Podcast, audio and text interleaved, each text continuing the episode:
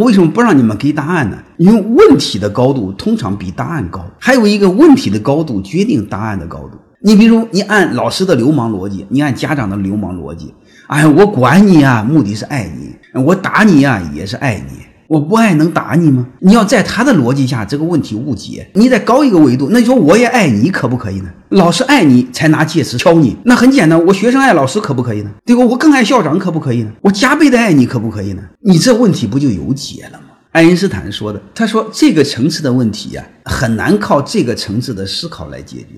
所以，我们家长要学会高一个层次思考问题，学会提问，让孩子学会思考。包括你们做管理者也一样。做管理者、教育员工、培训员工、训练员工也一样，不要直接给答案，你给答案没有用。你学会提问，学会发问，这种思考的能力远远比给答案的能力维度要高。